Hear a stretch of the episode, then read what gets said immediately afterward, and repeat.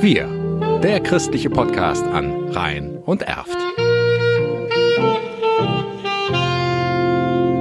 Mit Kirsten Packmore.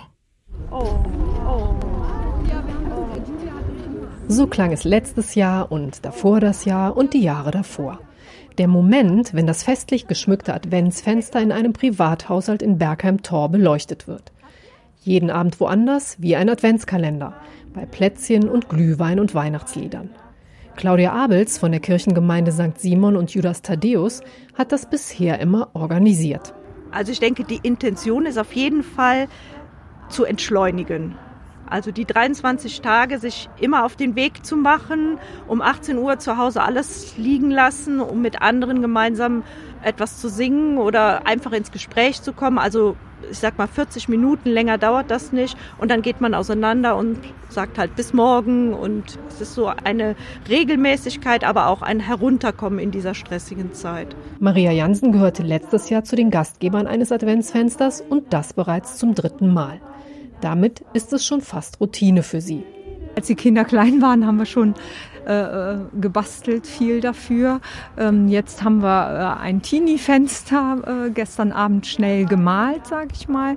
Also man kann es so oder so gestalten. Es geht ja um die Sache. Die Plätzchen wurden von der Oma gebacken. Aufgabe der Kinder ist es, das Gebäck anzubieten. Ach ja, im Prinzip äh, finde ich immer schön, dass dann äh, doch die Kinder so mit dabei sind und dann die Augen strahlen, wenn das Fenster dann aufgemacht wird.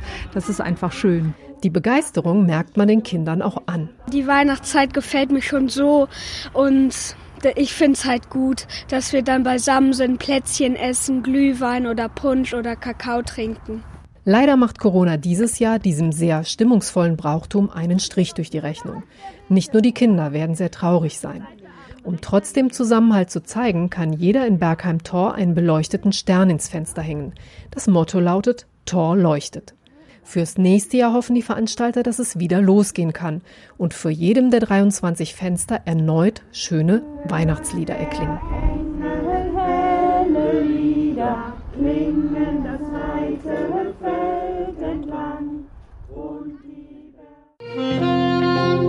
Wir, der christliche Podcast an Rhein und Erft.